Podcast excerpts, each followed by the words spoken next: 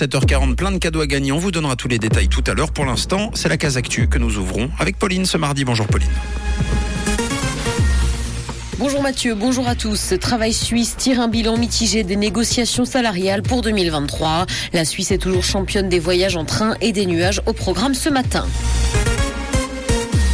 Travail suisse tire un bilan mitigé des négociations salariales pour 2023. Si les employés ont obtenu les hausses de salaire les plus élevées depuis 20 ans, elles ne parviendront bien souvent pas à compenser la hausse record du coût de la vie. Globalement, Travail suisse a fait part d'une hausse des salaires de 2,5%, mais cette hausse est annulée par l'inflation qui est estimée à 3%, et ce sont surtout les bas salaires qui vont évidemment être impactés.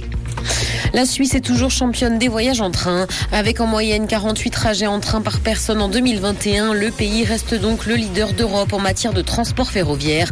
L'an dernier, les pays européens ont quant à eux enregistré en moyenne 13 voyages en train par personne. Les chiffres concernant les déplacements en 2022 seront quant à eux diffusés l'année prochaine. Il faut d'ailleurs s'attendre à une hausse de la demande en trafic ferroviaire de voyageurs par rapport aux années précédentes.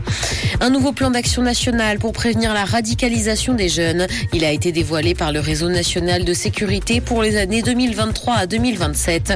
L'objectif, lutter et prévenir la radicalisation et l'extrémisme violent, avec un accent mis sur la prévention auprès des jeunes. Diverses mesures sont donc prévues pour ça. Ce plan a d'ailleurs été élaboré au mois de novembre.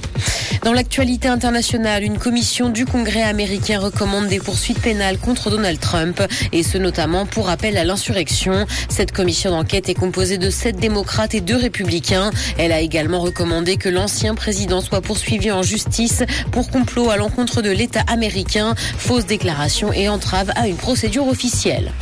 Les ordonnances n'auront bientôt plus de secrets grâce à Google Lens. La firme américaine développe une intelligence artificielle capable de déchiffrer les écritures des médecins sur les ordonnances. Et selon le géant du web, c'est d'ailleurs un processus complexe. Lorsque l'application sera au point, il suffira de scanner l'ordonnance avec l'appareil photo. Aucune date de sortie n'a pour l'heure été communiquée pour Google Lens.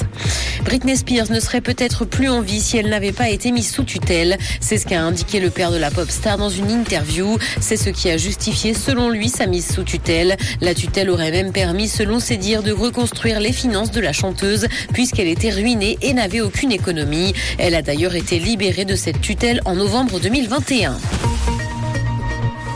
Des nuages sont attendus dans le ciel ce matin, mais le temps restera sec. Côté température, le mercure affichera 6 degrés à Lausanne et Carouge, ainsi que 8 à Genève et Gland. Bonne matinée à tous sur Rouge.